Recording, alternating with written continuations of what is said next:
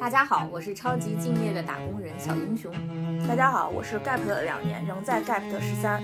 大家好，我是失业半年了的小五，请多指教。听到我们今天这个介绍，就是第一次透露出我们三个的现在的职业情况。其实我们三个处于工作和职场的不同阶段，但同样都是社畜。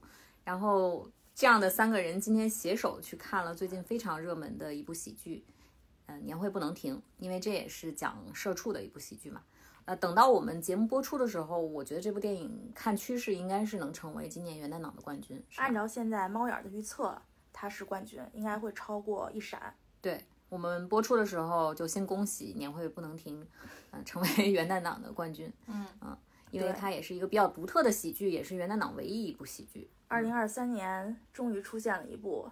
比较好的高分喜剧，对豆瓣评分八以上的喜剧，是它是八分开分，现在好像还往上涨了零点一，不知道最后停会停在什么。哦，那我们还是按照惯例，每个人给这个片子打个分吧。然后我们从刚离职的哦小五开始，嗯，我给这片儿打六分吧，六分，有点并不很高。对。呃，我觉得这片前面拍的挺好的，他就还是讲了一些大厂的这个奇观，嗯啊，然后故事也很成熟，梗也很新，嗯，他从中后期开始就写飞了，有点儿，是他可能也是只能如此写了，嗯，然后结尾收的，嗯，不咋样，嗯，对，另外一个，嗯，我个人不是特别喜欢大鹏的表演，哦，嗯。哇，上来果然是我们攻击性最强的年轻人，直接攻击。我觉得白客演的挺好的，但是我不是特别喜欢大鹏的表演。我在看之前就看，大部分人都在赞美白客，嗯，而且这个故事好像大部分人这个代入好像也会往白客这里代入。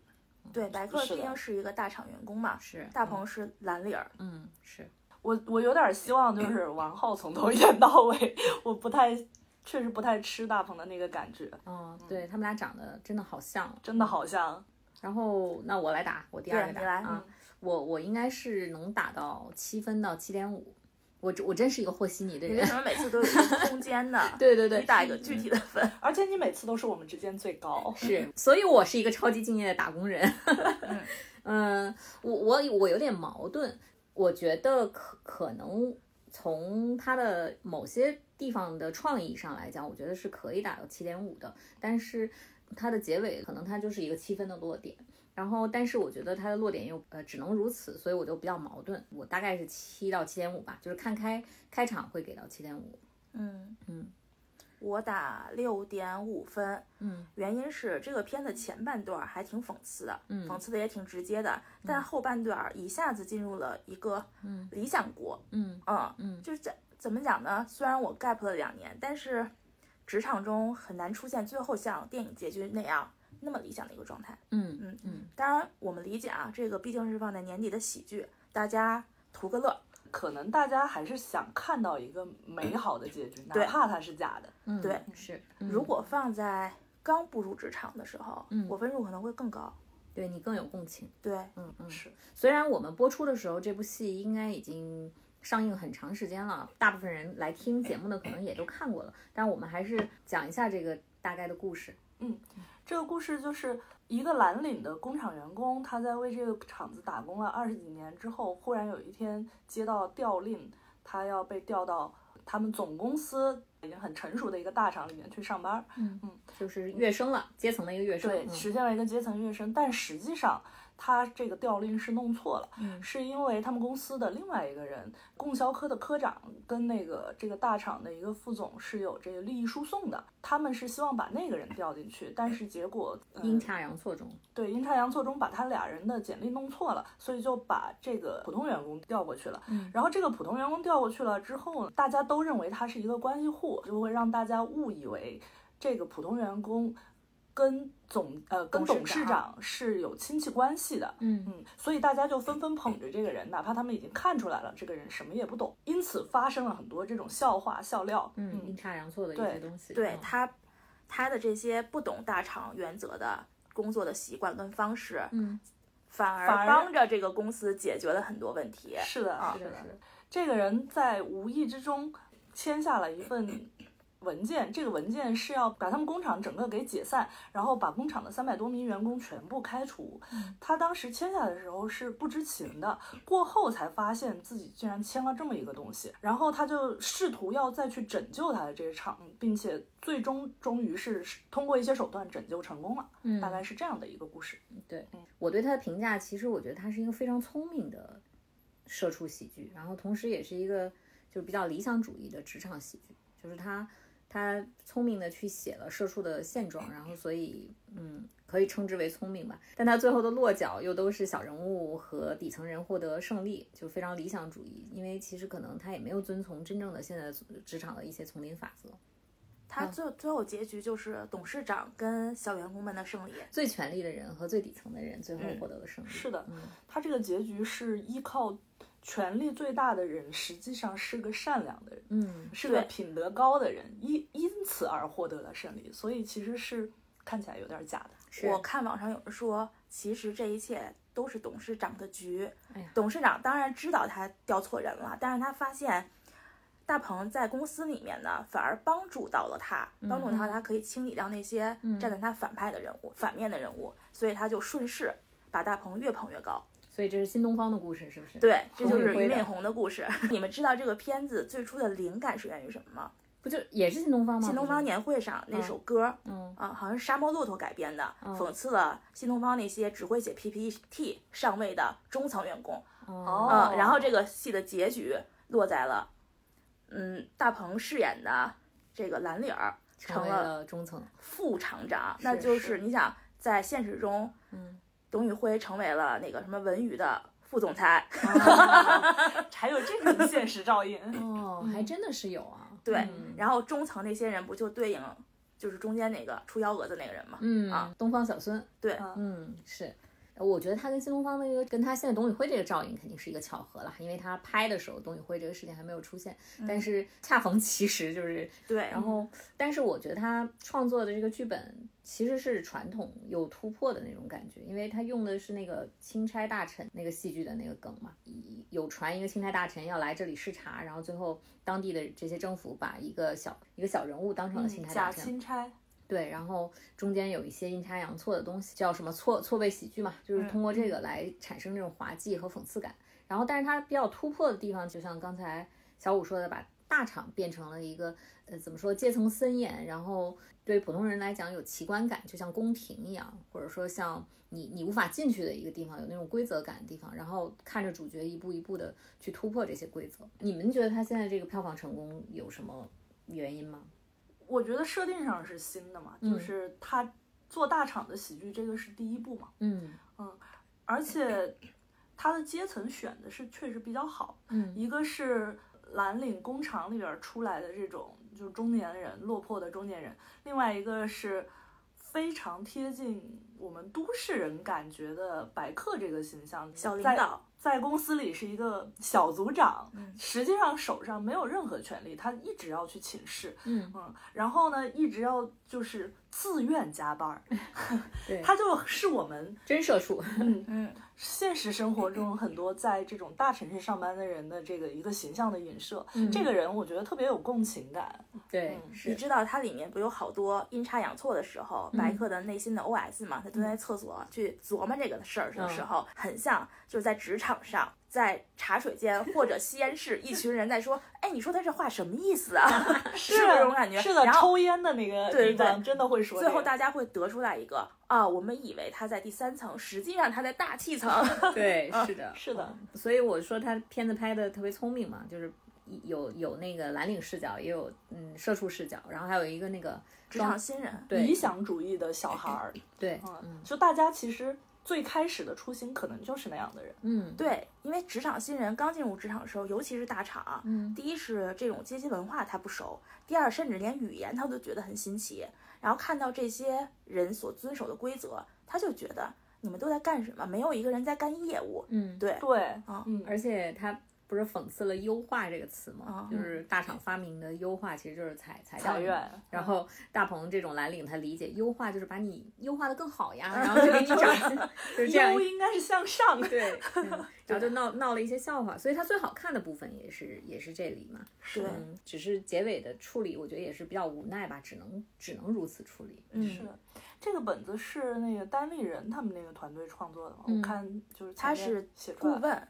那些人，脱口秀演员都是顾问，啊，然后那些人实际上在说脱口秀之前都上过班儿，嗯这也是我所以有生活。对，这就是我们，甚至大鹏都上过班儿。你想当时他在搜狐嘛，对对对啊，然后白客也上过班儿。当年嗯白客在红之前，他是万和天宜的配音演员，也是领工资坐地铁的嗯嗯啊。是的，这种生活感还是挺重要的。他们现在就是形成的这个段子，我觉得一方面是依托于他们是真的上过班的这种生活感，对，另外一方面就是大厂文化这个东西本来就是这几年才兴起的，然后它结合了这个新兴起的这个梗来写的这些新的东西，你会觉得是好笑的、新鲜的，就嗯跟原来的那一套不太一样，不老土。对嗯，咱们不是一直在诟病说中国的编剧都不上班，嗯还在写职场，但这个戏实际上大部分编剧都有过职场经历，他可以写的比较的真实。嗯啊对，而且他把那个真实变得非常简练的那种讽刺嘛，通过一个。嗯，怎么说？刘姥姥进大观园那种方式，就是把你们 那些什么颗粒度，然后优化架构，什么后台数据系统嗯，管理什么什么这对些、嗯这些词都 都都都去讲了一下，然后所以会让现在年轻人觉得有共鸣，且觉得比较新奇。对，对。这个故事里面的很多段拿出来，比如让肉食去讲一段儿，都可以想象出来。嗯。包括说那个那谁那个童梦童梦童男对对对，又倒闭了。童梦兰确实干倒好几个公司，是不是？童漠男这回差一点儿干倒这个公司，但是也很危险。童梦男难道莫莫非要来演电影了？我们电影业有些危险。当时我们就说童漠男去哪个行业哪个行业要小心一点。现在童漠男正式进军电影行业了。是我们要小心了，但是也没有关系，反正两位现在也是一个 gap 的状态。嗯，我觉得这个这个电影可聊的也就是这些嘛，就是它就是一个呃有些突破的这个职场喜剧，最终只能落到就传统的小人物获胜的这么一个结尾。但是我觉得它真正的意义其实是，就现在不管是年轻人、中年人还是青年人，似乎都在这个职场的边缘挣扎。然后，所以我们今天要不然重点讲一讲我们的职场生涯。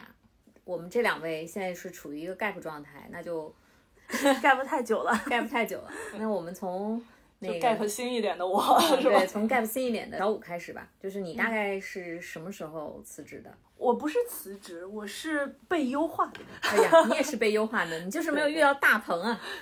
确实，我们公司就缺一个像大鹏那样的人过来。对，嗯我是这样，我是去年九月份的时候，公司经营不善，以这个理由就几乎把公司解散了。嗯啊、然后我就顺势就 gap 了，大概是这么一个情况。嗯啊，然后我也遇到了电影里面这种公司因为裁掉这部分人的时候，他是需要给补偿的。嗯电影里面没跟演。他们他们谈的时候不知道聊聊没聊嘛？好像给什么给聊了了，但是没有给满，这才是很多人不是想要抱团去反抗的原因嘛，就是不满意。后来因为有一个人带头的那个被升职加薪，哦分化了他们。嗯呃，我当时其实也是遇到了这个情况。第一就是，嗯、了解聘的时候不正规。嗯第二是当时是公司已经是在欠发我们工资的状态了。嗯然后第三是，呃，公司并不想给正经的赔偿，就是不想按照法律规定的给。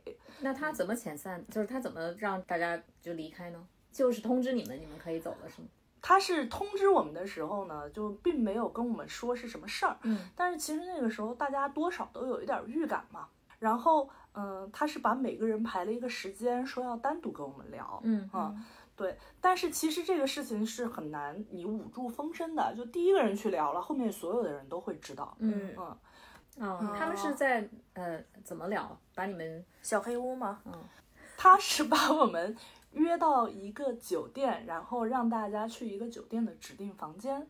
嗯他们有几个人啊？当天呃，一共是来了四个人，但是跟我们聊的时候，其实是只有人力跟法务。嗯然后嗯，他们是不想给全部的，就是嗯，一般来说正常解聘是 N 加一，但是呢，如果你是公司层面的理由，然后以公司这个经营不善这种情况来解聘，其实是要赔二 N，N 就是你在这个公司的工作年限，嗯，然后嗯，当时公司不愿意赔二 N，他只想赔 N 加一，并且他那个 N 还是只想按照基础工资走，嗯，这个时候我觉得需要提醒大家一个事儿啊，一个法律知识，你的绩效工资也是工资。工资就是他必须给你的东西，所以他如果赔偿，他应该要按照就是跟你签订的合同里的所全部工资，也就是你的社保基数，嗯，来跟你做赔偿，而不是说，嗯，因为我签了有一部分是绩效，有一部分是那个基础工资，他就他就想按照基础工资来赔你，这个是不合法的，这个东西一定要去争取。嗯，当天我们跟对方聊的时候就提出了几个问题，第一就是。那你欠发我们的薪水什么时候能补？嗯，对方不太能说得出来。第二是，那个我们是想要二 N 的，但是对方只能赔 N 加一，这个条件也谈不拢。嗯，然后第三，其实当时我们是希望他们把社保就是上满到我们就是离职的那个时间，但是他们也不同意，就多上一个月。对，然后第四是，呃，我们其实还有年假啦、年终奖啊这些所有的这些东西。都通通不想赔，嗯，尤其年假这个东西，其实也是法律会保护你的。对，嗯，聊完了之后呢，犹豫不满意，最后我就没有签那个同意书。嗯嗯，你们当天有人签吗？有人签，有一部分人他们是希望尽快的解决这个事情，因为就是可能如果他这个时候已经有一个意向工作了，他就会很想要赶快拿到那个就是离职证明。嗯，所以有些人就是因为这些原因。嗯，或者是他可能就是家里每个月的工资对他都很重要，他们就会愿意签。嗯嗯，比例大概多少？就是比如你们二十个人，有多少人签了？我们当时签的人应该是一半一半。然后呃，所有谈的人里面，就是也包括高管，就是包括就是这个中高层的领导，然后也包括孕妇。哎呦，但是最终这个孕妇就没有谈下来，孕妇他们就留下来了。孕妇是违法吗？太明显了，太明显了。孕妇真的不能解聘。对，但是除了孕妇之外，这个整个公司最后就没留几个人下来。这种情况下，我们肯定就没法同意嘛。嗯，所以我们就去劳动局仲裁了我们的公司。当地劳动局。然后仲裁是这样的一个流程，我觉得也可以在这里跟大家介绍一下。嗯，首先你要去那个仲裁厅的窗口提交你的诉求，然后你的诉求需要列明。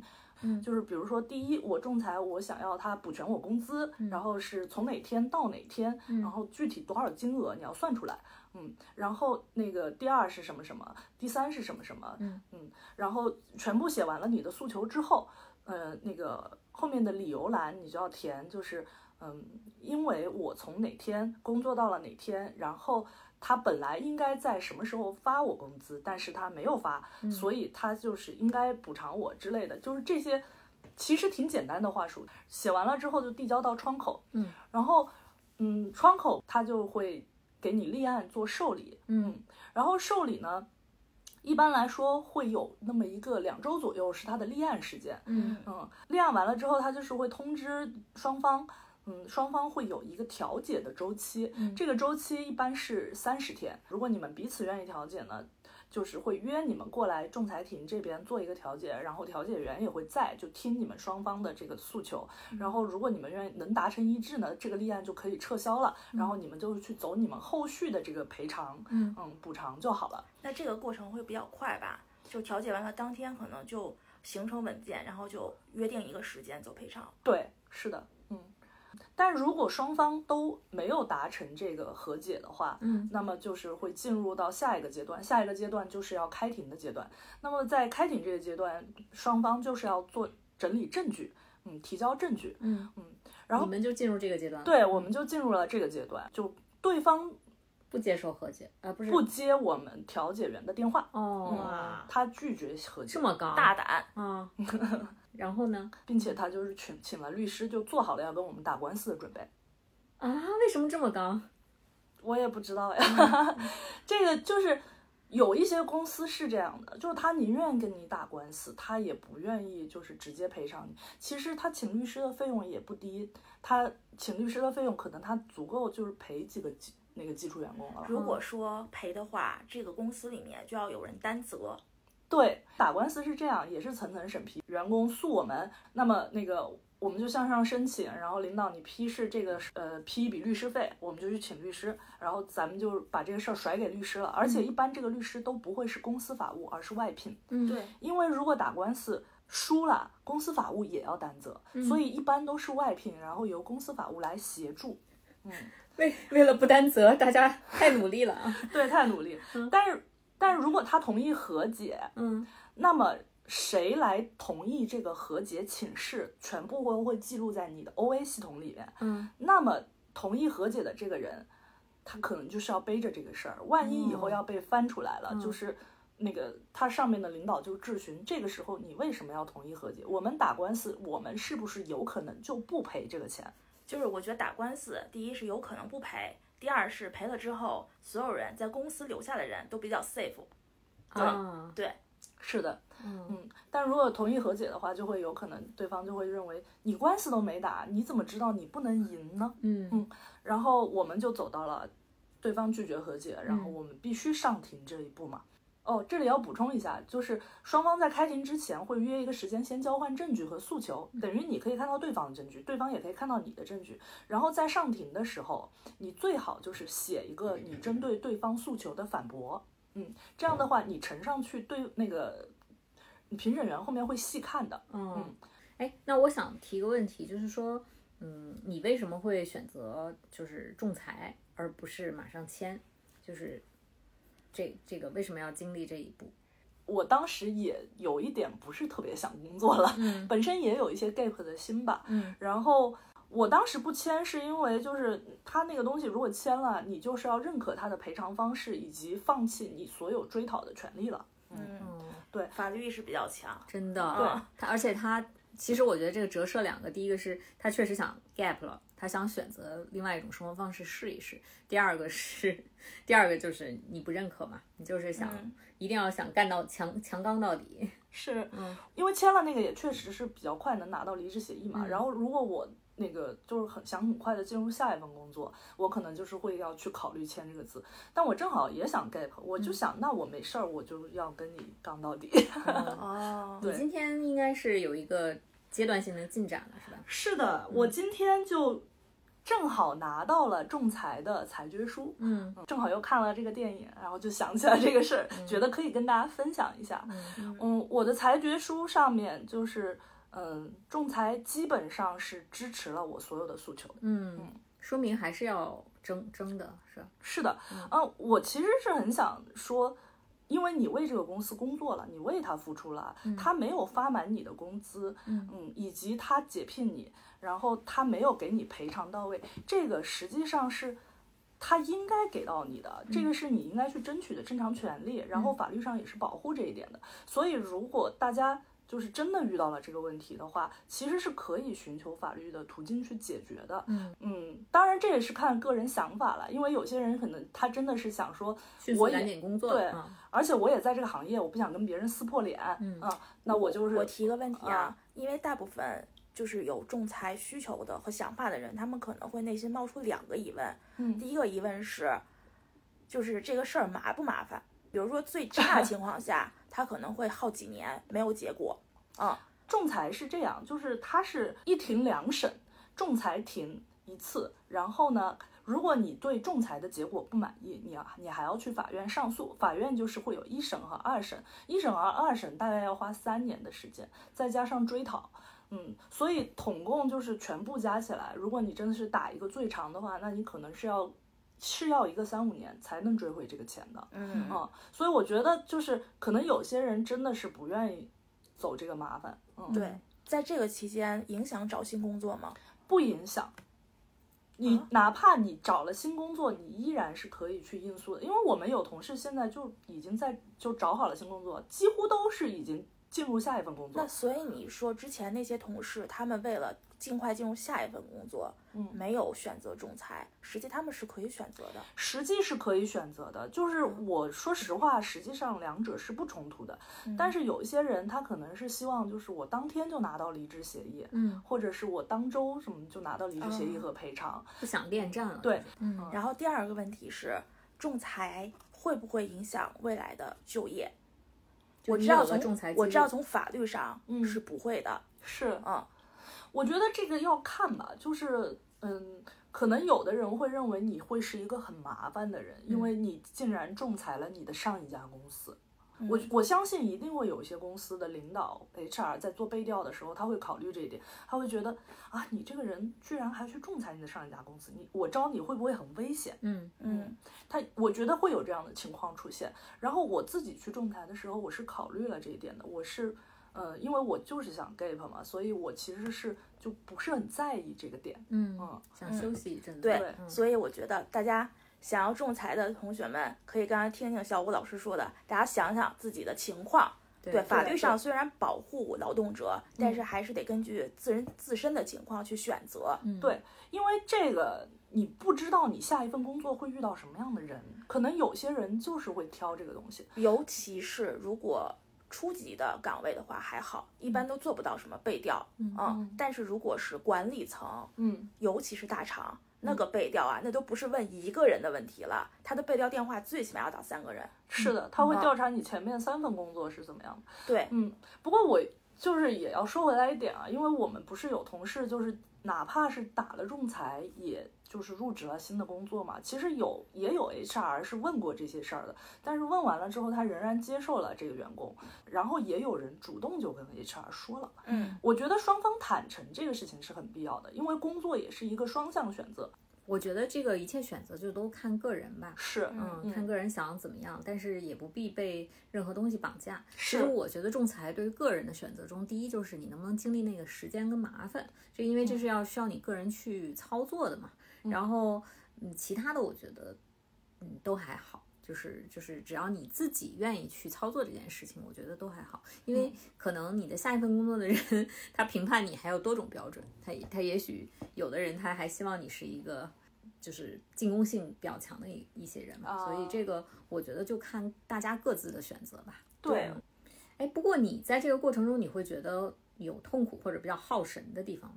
我发现我跟那个十三，我们对这件事情都有点小抗拒，就是嗯嗯，但是我们俩抗拒的方法，呃，不是方呃方向有点不太一样。我我是特别怕一件事情特别消耗我，然后这件事情你在整个过程中不会觉得特别消耗吗？我不会，因为我觉得这是一个很有意思的事儿。对他，然后他要去嗯考法考了，通过了这件事。对。我呃，当然我没有遇到过要仲裁的情况啊，嗯我只说如果我遇到这种情况的话，看起就是看当时的状况，但是嗯如果很麻烦且他还是要得罪人，我会考虑。虽然我看起来不怕得罪人，但是 由于我的朋友跟人脉关系就那么点儿，我很怕失去唯一的这个关系。啊，明白，就是每个人反正想的想的是不太一样。嗯，不过做好一切准备呗。然后，嗯，刚才呃那个小五讲的，我觉得都也可以拍成一个谍战喜剧了。就是互相收收集证据，然后互相在抓对方的软肋，然后死不死不放手，也可以拍了。嗯，是的，嗯，我们庭上其实挺有意思的。那个对方律师是很显然有很多东西他们是不了解的，嗯，所以他们总是会遇到，就是我们问的时候，呃，他们会说啊，这个情况我们不掌握。我觉得他们也是行活吧，行活。嗯，其实我觉得是有一点。我觉得可能已经说好要赔了，公司也同意了，只不过是需要找一个人把这个流程顺下去。有可能，对就是谁都没有责任，对只是公司打输了官司。对需要演这一出，要不演这一出的话，谁谁赔多了，那可能这个人在他们公司就就不好做了。对啊，嗯 回到年会不不要停，感觉就是不要不要背锅，然后那个大家各各司其职，各干各的那种讽刺感，其实生活中确实是有的。嗯，是的，是的。嗯那我我想问一下，呃，小五打算 gap 多久？还其实还没有确定啊，但是肯定至少到过完年以后了。哦，然后过完年以后再看情况吧。嗯嗯，那我也想问一下，十三大概 gap 多久了？因为两年 非常非常理直气壮的说了两年啊，我其实每一份工作中间都有 gap，啊，长达这会是最长的两年，嗯短则四个月嗯啊。嗯，所以你这次是想好了不工作的，还是说突如其来就想去辞职了？这个有点戏剧性，讲出来可能大家就觉得不可思议。嗯首先我之前的工作比较忙，忙到什么程度？早上九点到凌晨，嗯，而且这个是一个不是说一两天，而是持续了几个月、数个月的这样的状态。嗯然后我几乎每天都在跟我的手机过日子，嗯然后中途我手机还坏过两次，导致我还换过两次手机。嗯，我觉得是手机向我反抗，它太累了，它想休息。手机提醒你，手机不能然后 我去买我现在这个手机的时候，我当时还发着高烧，嗯我在处理工作。嗯啊然后当时你是自己停下来，还是别人劝你的？啊，这个事儿是这么讲的，嗯就是某一天我走进办公室，看到我的工位的时候，嗯我觉得特别不愉快，那种不愉快是有点喘不上气的不愉快，嗯，于是我就辞职了。窒息了。对嗯然后第二个是说，其实在我决定走的之前的这半年时间，嗯我的家人一直在对我说。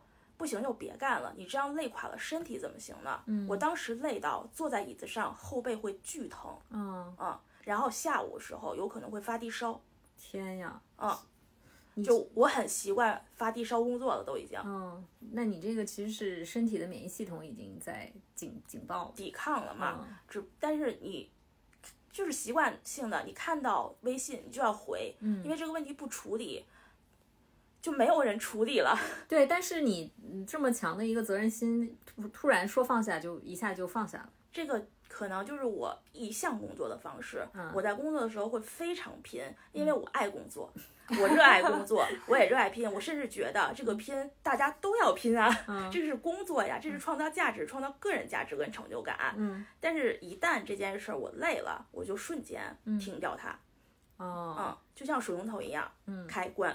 你当时辞职的时候，你爸妈有对你说什么？我爸的状态就是，不行，咱就别干了，这工作太累了，哪有像你这么干活的呀？嗯啊，大过年的，包括周末、十一、春节，嗯，就是回信息。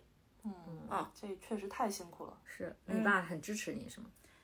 其实我们家人的状态就是，你只要别闲着自己，让自己就是闲到躺在床上刷手机，然后吃外卖、看电视，你找点事儿干，嗯你让你自己快乐起来、健康起来，你想干嘛干嘛。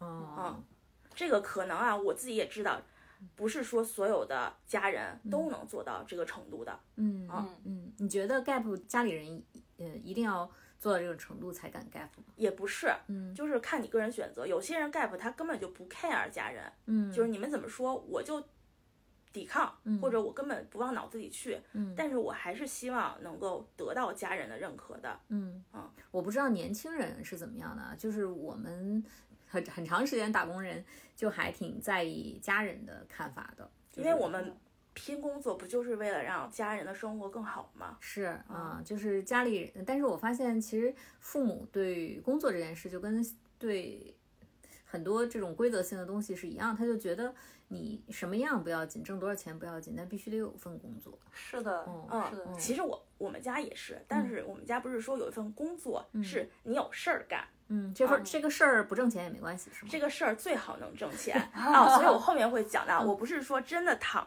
着，然后不挣钱了，就 gap 不代表我停止去赚钱和停止去做事情，嗯啊，嗯那那个小五这边呢，你父母会给你一些什么样的建议跟压力呢？我父母肯定是不支持我 gap 的，然后支持你辞职吗？呃，他们支持我辞职换一份工作，呃，包括其实这个事情出了之后，我也跟我父母说了，然后他们也能理解嘛，呃，但是对于他们来说，就是会希望我尽快的找到下一份工作，不要就是一直待着，嗯啊、一直 gap 他们可能就受不了。我的父母就是是比较传统的那种父母，他就是会觉得。呃，做什么不重要，会需要有一个事儿，这样的话，他会认为你是一个稳定的人，处在一个稳定的状态里，而不是一个就是飘在半空中。那这个事儿不挣钱可以吗？嗯，这个还真没有跟他们交流过，但是我认为就是他们想象中的那个工作，嗯，就是常大众意义上的工作，而不是就是那种就是你可能不不挣钱去做公益啊什么的，这这应该不是他们就是认为的工作，可能他们都没有想到过这个 啊。他们这一辈子应该是没有失去过工作的，就我们上一代的这个父母，然后除了有可能有些人经历过下下岗下岗哈，对。对我，我爸妈的工作都是分的，所以他确实是没有经历过那个时期。他们就是在那个单位里边，就是不停的，就是自己调动往或者是升迁这样的。嗯啊，他们一辈子就是直到退休之前，应该都没有 gap 过。嗯，一代人有一代人的活法吧。我觉得当今今天这个 gap 的话题成为一个社会大家都在讨论，不管是年轻人、中年人，嗯，甚至说一些老板都想 gap 的时候，嗯，他可能会在未来几年造成一个新的工作的趋势跟方式。嗯，是的，嗯，是的，嗯。哎，小英雄，你 gap 过吗？虽然你现在是在工作，我基本没有 gap 过。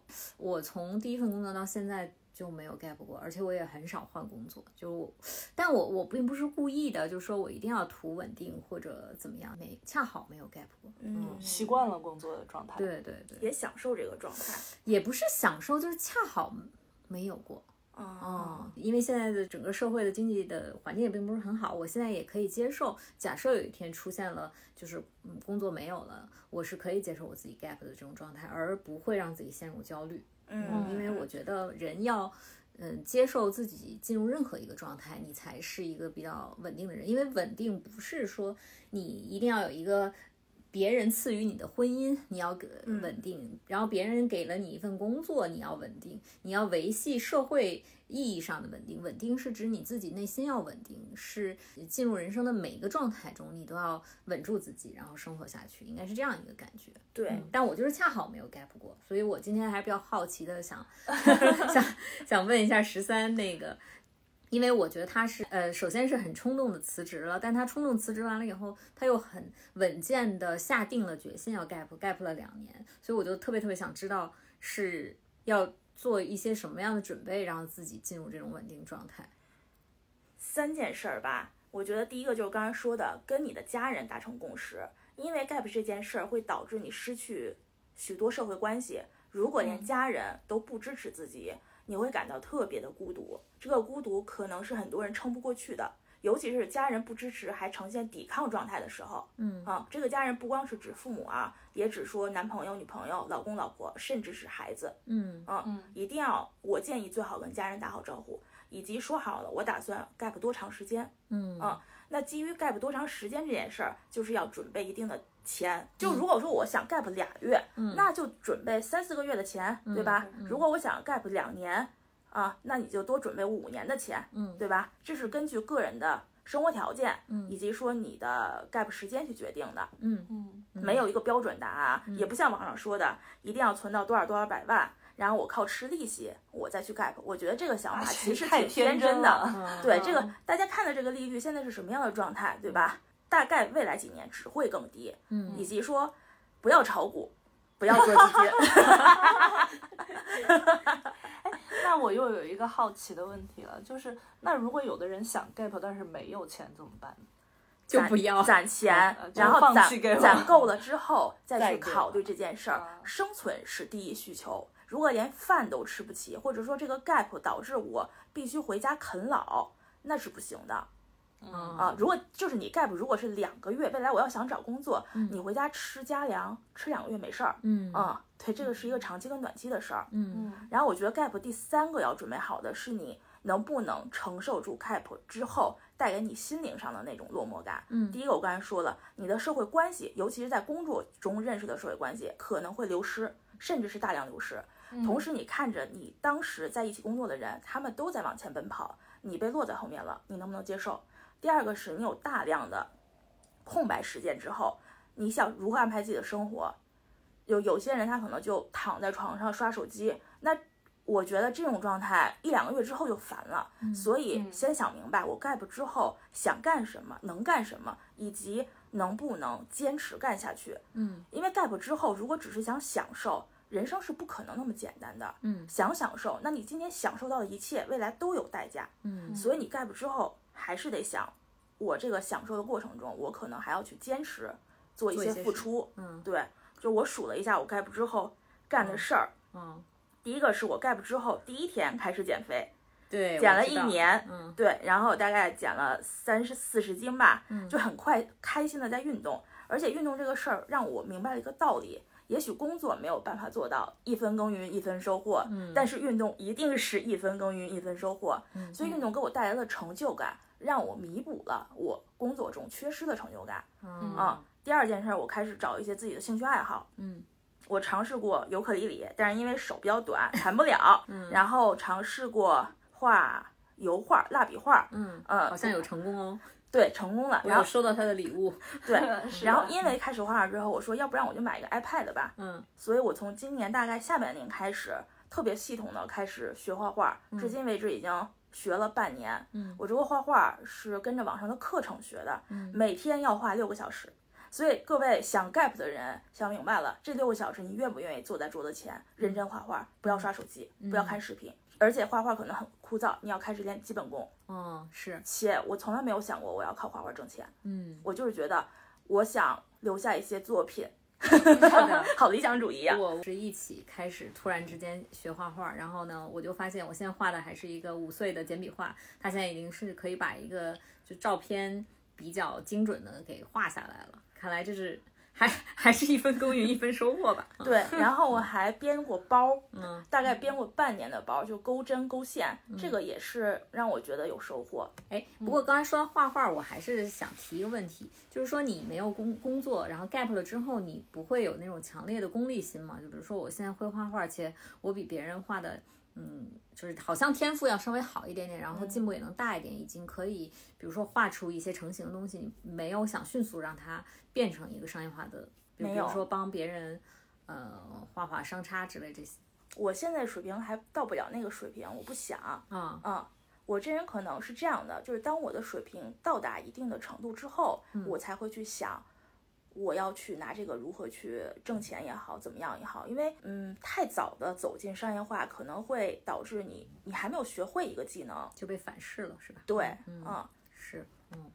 然后另外我考了一个营养师证儿，就是因为健身，嗯还有就是我跟朋友开始做一些进出口的贸易，嗯这个可能是我收入的大部分的来源，这个也是搭了就是疫情恢复之后的一个红利嘛。嗯然后另外就是我之前的工作也做了很多年嘛，嗯就也有一些之前的同事或者朋友来找我借一些活儿，嗯我就靠这些钱支撑了我的生活费。嗯啊、与此同时，我的消费最起码降级了百分之三四十。嗯啊，怎么降级的呢？就是嗯，比如说每天要花费，其实就是吃饭和运动哦，运动的话，我没有去健身房，哦我下了个 Keep，买了个会员，这是我的最大的嗯支出了。嗯因为我我认为运动这件事儿不在于你去不去健身房，嗯我不是一个就是说我决定了我就能做下去、嗯啊，不管有没有人逼我或者看着我，嗯，石山是个自律的人，是的，对嗯一个自律的 gap 人，啊，然后就是可能 gap 人并不想过这种 自律的生活，哦，说刚才说花费啊，一个是吃饭的话，尽量不要去点外卖，嗯当然一周点个四五六七八次应该也可以。这不就是点了吗？说到这里，我我要插一句啊，就是我其实是一个挺爱做饭的人。我 gap 了之后，我就是还是想尽量自己做饭。自己做饭，第一是不花钱，然后第二是就是我觉得自己做饭是很有乐趣的，就是可以尝试很多东西。嗯对，对我我可能给大家一个参考啊，我们是生活在一线城市，如果自己做饭的话，一个月不会超过一千五。第二个是戒掉了杯装咖啡，哦，星巴克呀什么的，包括现在连瑞幸我都不喝了。哎，真的耶！其实我也是 gap 之后，就是咖啡的那个饮用量会下降很多。上班的时候真的每天都要喝。你们已经不需要咖啡续命了呀。嗯对，是的，咖啡哪有上班苦？对，然后其次就是戒掉了所有奢侈品的消费，嗯，就是包包啊、衣服啊什么的，嗯不再去买贵的。但是我现在看你俩出门都不背包了。啊，然后化妆品也不买了，嗯啊，护肤品也回回到了平价的护肤品。嗯，其实这儿我也中插一句，你有没有发现 gap 不 gap 这个不是一个界限？现在人都活得比较松弛了，就是以前大家还是小高跟鞋，然后小裙子，你们觉得从夏天到现在，呃，从不管是大街上啊，还是地铁里啊，就是女生基本不做这个装束了，就就大家都打扮的没有那么精致。运动鞋，嗯嗯，就大概我觉得 Gap 准备好这个三件事儿吧，这是最基础的三件事儿，嗯，就可以考虑一下你要 Gap。哎，那我还想提一个问题，就是说 Gap 这件事情会有一些目标感的东西吗？就是比比如说啊，这 gap 我们分几层，第一是你准备 gap 多久，其实这问题提给你们两位。第二个是在我 gap 这段时间内，我要成为一个什么样的人，完成什么样的目标，就这些，你们会做这种设定吗？会，会啊，嗯，就是我。不是 gap 两年了嘛？嗯，我明年的计划是还 gap 着，嗯啊，然后把我的画画课程我已经排到二零一六年了，二零二六年，二零二六年，然后我的进出口生意还要继续做，嗯，国际贸易，对，国际贸易要继续做，嗯嗯，但就没有那种功利性的目标了，是吧？没有了，既然选择了 gap，就是肯定是要放弃一些事情，嗯，啊，稳定的收入啊之类的，嗯嗯，对，小五呢？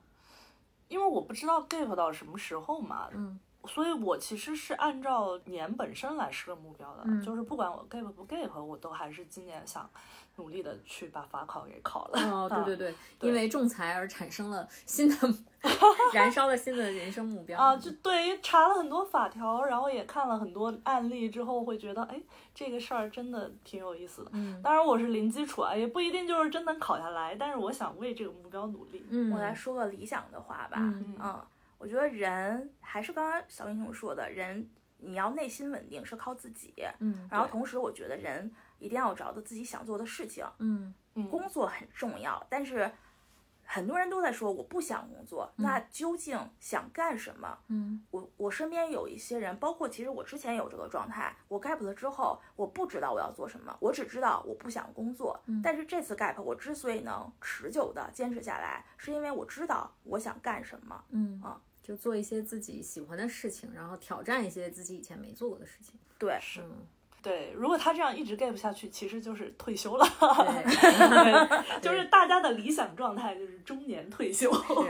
你们有没有发现，就我们仨聊了这么半天的 gap，呃，其实本来不是我们的主题，因为我们聊的是年会不要停里面的职场和社畜嘛。它的结尾其实是每个人都获得了世俗意义上的成功。那个姑娘。啊，gap 只有姑娘去 gap 了，她也不是 gap，她就是转去做歌手了，就选秀，就是她实际上是去选择 gap 了嘛，她有可能选得中，有可能选不中。所以我们的你们俩的选择，尤其是那个十三的选择，是那个女孩的那个选择。我在现在这个时时候做出了一个二十岁的选择。是人年轻的话，就是年纪是不重要的，心态年轻就好了。嗯、对，或者我觉得。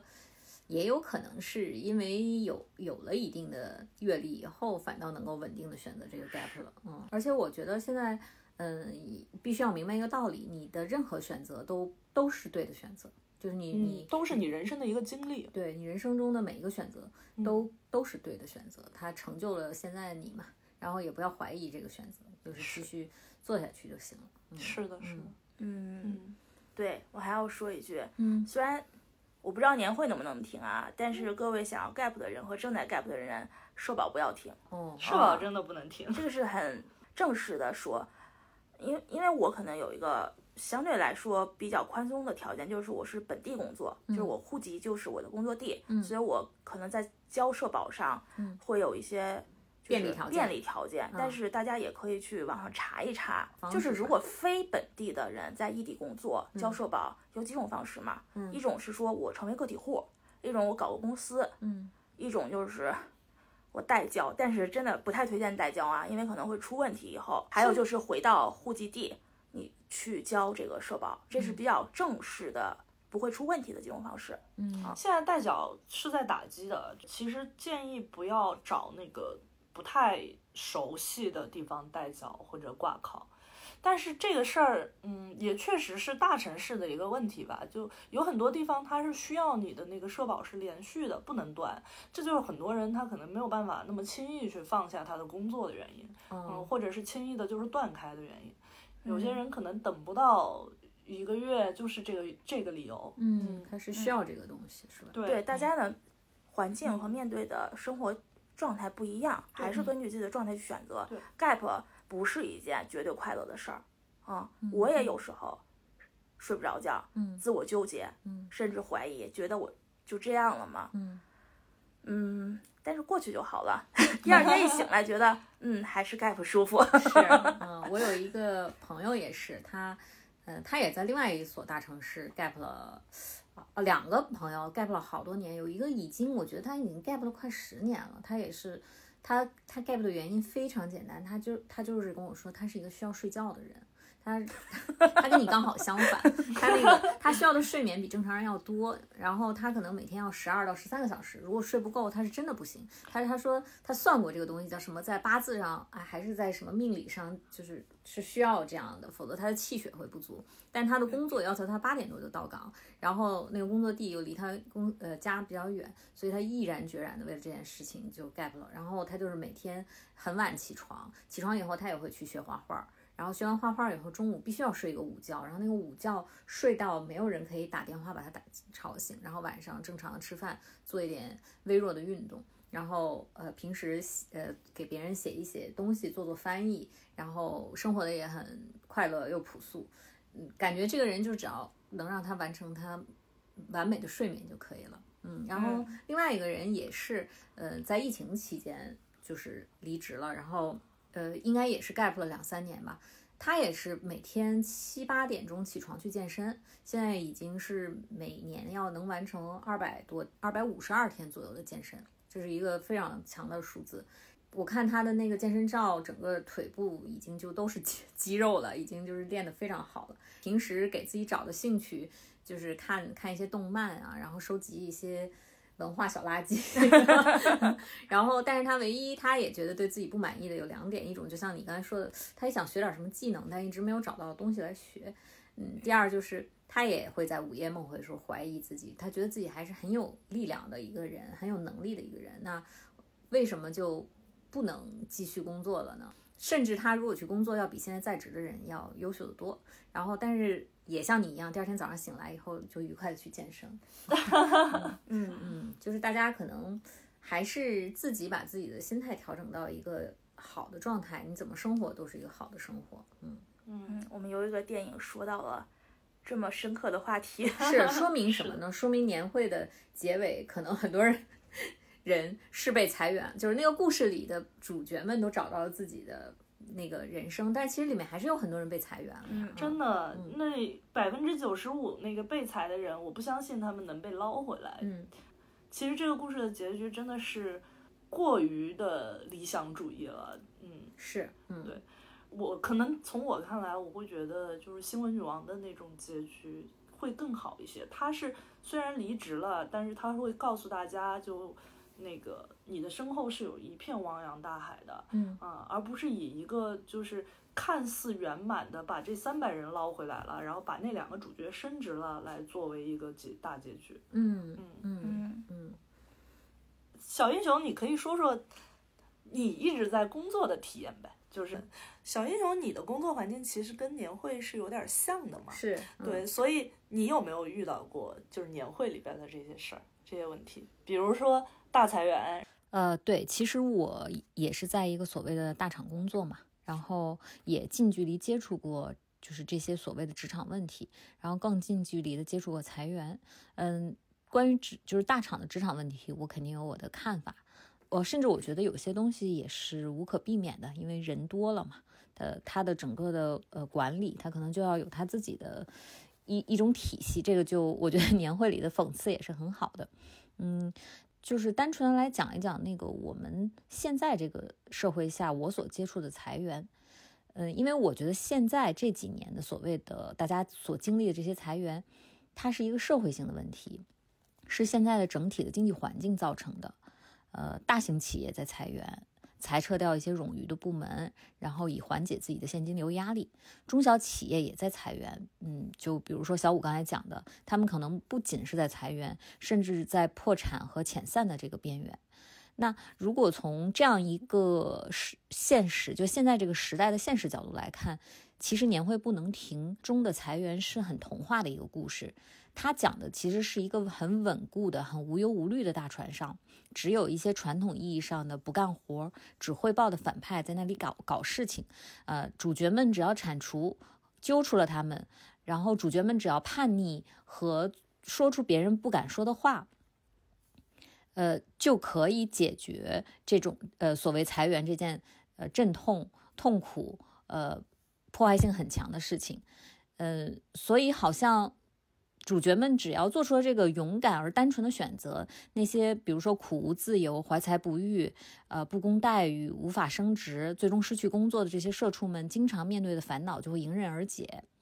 但但实际上，其实并不是呀。我们现在都市人所面临的裁员，就是社会性问题造成的，是时代造成的。呃，虽然这里面也有很多阶层分化和不公，但但总体来讲，现在在现在这这个时代，呃，雪崩来临时，没有一片雪花是无辜的；呃，风雨来临时，没有一个人能真正躲在屋檐下。所以每个人其实都是息息相关的，都是呃或多或少。被伤害的，然后或者是一一同面对这个风风雨风暴的，所以其实，嗯，大家彼此之间可能那种对立的情绪并没有那么强。呃，我所感觉到我们所面临的裁员更像是一场告别。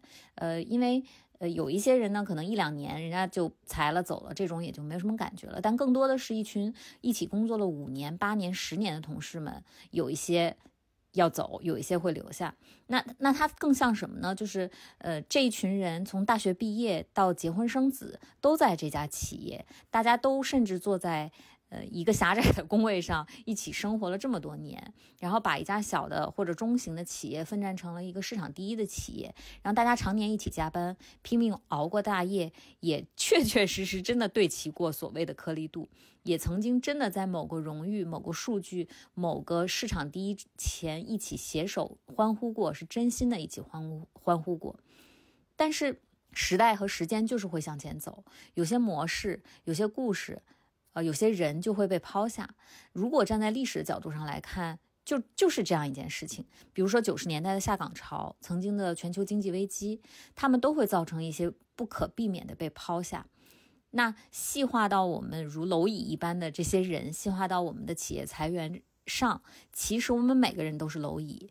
也许我们每一个人都是被抛下的人，因为那些被抛下的人不一定是被裁员的，而是所有在夹缝中努力生活的我们。加在年龄中，然后加在呃职业选择中，然后加在家庭和这个呃教育啊，然后上有老下有小的这种夹缝中，并不是裁员是我们最大的烦恼，就每个人都需要自救、自立和寻找自己的机会。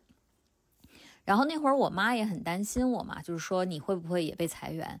然后我说其实我不是说不担心，但我并不是那种真正意义上的担心，因为对每个人来讲，其实你就是要不停的逼迫自己告别安全感。那裁员对于我来讲，可能就是告别，逼迫自己告别安全感。那即便我没有被裁员和优化，我在这里我也会不停的逼迫自己告别安全感，因为这个时代是很不安全的。然后。我我们不能说我们就就以为自己待在这里就是安全的，所以我我其实对优化裁员这个事情，从我的感受上来讲是很平静的，这是我个人的一个体验。但同样呢，就是你放眼去看这个整个公司优化周围的人。其实我能看到的也更多的是一种体面，因为大家并没有责怪公司或责怪某个人，还是我上面说的，因为每个人都明白是这个时代造就的每个人，就算是实施这个裁员的人，可能都是这个时代的蝼蚁。然后我们也有这种就是报名单啊，这种呃。就是要求，然后很多人其实，呃，中层的团队的人并不是说像喜剧电影里面，大家就想着，哎，我应该去把谁弄上去，或者我要跟其他部门比拼。然后很多中层都写了自己的名字，因为可能自己的工资更高，然后能撑的时间也更久。哦，我觉得年会里面这一点其实做的不是很好，就是。说实话，如果你是裁六千人的话，在我经历过的裁员里面是一定会涉及到中层的，因为有很多中层其实也是很冗余的，就是他也是那个职位非常的多，嗯嗯，然后呢，他的那个薪资又相对比较高。在裁员的时候，这个这个人群的比例是挺大的。现在互联网大厂裁的主要是中层，对对，不像电影里他去裁最基层的人。对他反而不是说就是最基层裁那么多，基层的人呢招一招永远会有的，嗯啊，因为毕业生也那么多，对吧？对。但是中层有时候这个船太大了。它是需要去抛弃一些大型零件的。嗯嗯，是的，大型但是其实可能没有那么有效用的零件，甚至他们可能重复性很高，因为有很多大厂的升职规则是，就是你到了年限你就可以往上升嘛，然后你升着升着那个就会发现中层是一个很厚的一个东西，嗯，它其实是需要去消薄这些的。是啊嗯。然后我有一个好朋友，他当时带着一个团队，然后也是需要报名单嘛，然后但是他团队里面有一个刚有了一个。老婆生了二胎的一个年轻父亲，还有一个他说是为了自己的动漫梦想辞去了国企的工作，来到这个公司的一个女生，然后他就反复不停的跟我们说，他得保住他们，保住他们的生活和梦想。然后最后我这个朋友他进了这个裁员名单，虽然他表他也说他有有点慌，但最终他跟自己说的就是，其实他理解这件事情，并希望保住他想保住的人，然后自己勇敢的向前走。然后，呃，当时我们也有一些十多年的老员工嘛，也是离开了。离开的时候就，呃，我记我跟他也不太认识，但他发了一个朋友圈，嗯，那个朋友圈大意就是说，呃，能够和大家一起把这艘大船行驶到这里，他感到很自豪。但是是整个世界和环境的问题，呃，他更希望这艘船能够轻轻装前进，呃，因为这也是他的船，然后他今今后也依然。呃，会为以在这里做过，呃，就是工作过为傲，嗯，也会为留下的大家呃加油。然后他相信，就是我们这个船上的人聚是一团火，散是满天星。然后他最后就写啊，就是加油，希望他的这艘船，大家的这艘船会有下一个十年，然后也会有下一个乘风破浪时。然后我们老板呢，也在所有人离职的那一天。就是收到了，就是几乎每一个离呃离职的人在呃就是那个内部聊天软件上给他点赞，可能都是一些没有说过话的普通的员工，然后大家就是走的时候就以这种形式来跟他告别，就是当然也不是说呃去渲染呃我们这些普通人有多么的无奈软弱，但还要强撑体面，但我真的觉得。其实就是一个很体面、很勇敢的事情，是一些善良的普通人跟跟这个时代和环境搏斗的故事。嗯，但是我讲的这个故事呢，其实就不够喜剧，也不够爽，因为因为我们所经历的都是你不可改变的事情，它不像年会不能停里面，最终主角们好像改变了一些人的命运，至少改变了自己的命运。但其实事实上，没有结果的搏斗就是生活本身嘛。而你最终要选择和这个搏斗和解，而这个故事并不是一个爽文，还行吧，嗯。嗯，它是跟年会不一样的嘛，但我觉得更能鼓励人，更能鼓励人，因为年会最终得到善终的就几个人，那百分之九十五都失业了，是他并没有关心到那百分之九十五的大众，对，就是还是那句话，不管是说是被优化掉的，还是自己走的，这个不是你人生的最终的选择，它只是一段经历。我是觉得，因为拍电影的话，他可能为了故事冲突嘛，嗯他就必须选一个就情绪的宣泄口，所以他想立一个就反派嘛，那就必须要有。对哦，也是这样才好看嘛，对，如果拍你们这样的故事，可能很多人找不到 情绪出口，对对吧？他只会伤感，但是他可能就是就没有办法愤怒了。所以我们说那个年会不要停是一个理想主义喜剧，而不是一个现实主义喜剧，嗯嗯，嗯，它就是有一定的理想的成分在，然后大家看完了很开心就 OK 了，是的对，嗯，你看人家其他的播客在讲这种职场的时候，都会去教啊，你 gap 了如何挣钱，你在职的时候如何去开展副业，我们就没有聊这个主题。说着人家是理想主义，其实我们现在说的话也都是比较理想主义的，嗯就是但是我们其实也没有放弃搞钱啊。我跟十三，我们在 gap 的过程之中，其实我们还是会做着散职的，嗯就是不是说我们就没有经济收入啊，并不是、一边挣，钱一边赔钱，对，希望我们的播客，算了，不用不必 哦，真的不必啊不。必，嗯大家愿意听就可以了。嗯，祝大家在二零二四年想 gap 的 gap，想工作的工作，继续发财吧。继续发财。对，就是祝大家都能发财，无论你是在工作，还是嗯在 gap，、还是说你是做别的个体户也好，嗯，对，都能够都能够发财。对，嗯，就是社保不能停，然后快乐不能停，然后呃，过好生活不能停。好呗，那我们今天就到这里。嗯，正能量的一期结束了。好，嗯好拜拜